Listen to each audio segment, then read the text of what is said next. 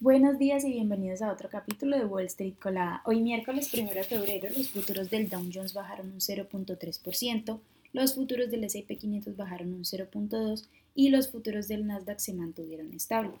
Por otra parte, los futuros del petróleo subieron un 0.7% a 79,41 dólares el barril y los futuros del Bitcoin subieron un 0.20%.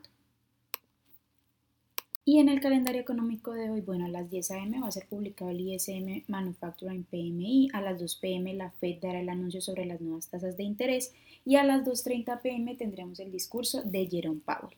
Entre las noticias, bueno, eh, respecto a la subida de las nuevas tasas de interés, lo esperado a nivel general es un aumento de un cuarto de punto inferior a las subidas más recientes. Este anuncio situaría las tasas en un rango de entre el 4.50 y 4.75, lo que está bastante cerca al final estimado por la Fed, que es de entre 5 y 5.25%.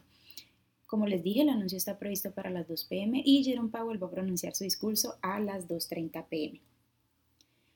Alphabet, que cotiza con el ticker GOOGL, que es la matriz de Google, al parecer está trabajando en un proyecto que se llama Atlas, en el que está probando un chatbot llamado Apprentice Bar, cuyo objetivo es dar respuestas complejas a preguntas del mismo modo que lo hace ChatGPT. Los desarrolladores también están estudiando la, posibilidad de integrar este sistema a su motor de búsqueda.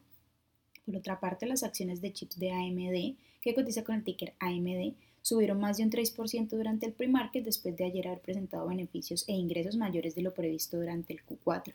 La compañía además presentó una guía optimista para este año. Por otra parte, las acciones de Snapchat, que cotizan con el ticker SNAP, bajaron más de un 15% después de la compañía presentar sus resultados ayer.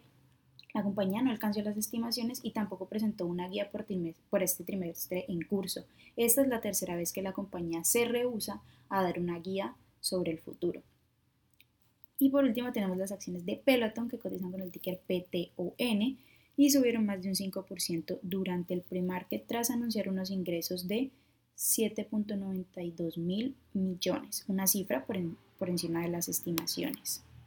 También algo importante que tenemos para hoy es que Meta Platforms, que cotiza con el ticker META, presentará sus resultados hoy.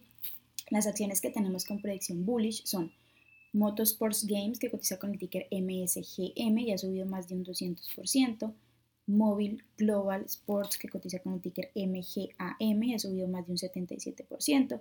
Y por otra parte, Quion Pharmaceutics, que cotiza con el ticker QNRX y ha subido más de un 55%.